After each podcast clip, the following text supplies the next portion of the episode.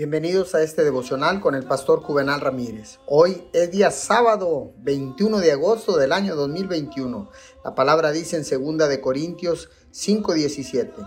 Por lo tanto, si alguno está en Cristo, es una nueva creación. Lo viejo ha pasado, ha llegado ya lo nuevo.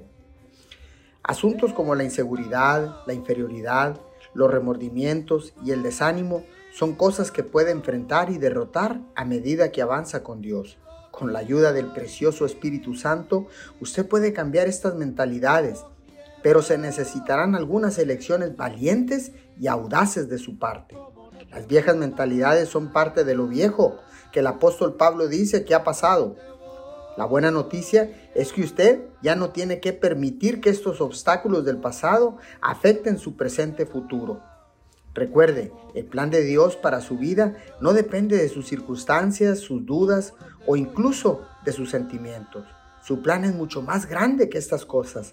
Hágase de una actitud y forma de pensar completamente nuevas el día de hoy. Ese es el camino de la vieja vida a la nueva vida. Señor, gracias, porque ahora sé que cada día con Cristo, tu Hijo amado, hay una nueva oportunidad, hay siempre una cuenta nueva, hay un comienzo nuevo, porque todo es nuevo en Cristo Jesús, en el nombre poderoso de Jesús. Amén y amén.